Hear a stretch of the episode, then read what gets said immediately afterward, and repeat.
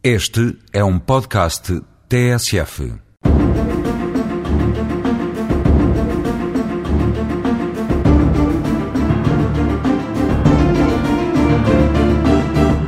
Falemos hoje do Ministério Público. O Estatuto do Ministério Público diz que esta magistratura goza de autonomia em relação aos demais órgãos do Poder Central, Regional e Local, implicando esta autonomia a sua vinculação a estritos critérios de legalidade e objetividade e a exclusiva sujeição dos seus magistrados às diretivas, ordens e instruções de caráter geral previstas no respectivo Estatuto.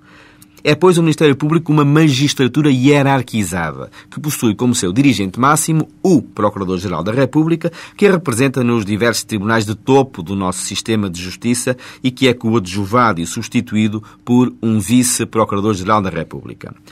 A Procuradoria-Geral da República, que é o órgão superior do Ministério Público, exerce, por sua vez, a competência disciplinar e de gestão e avaliação dos quadros do Ministério Público por intermédio do Conselho Superior do Ministério Público, órgão este que é composto pelo PGR,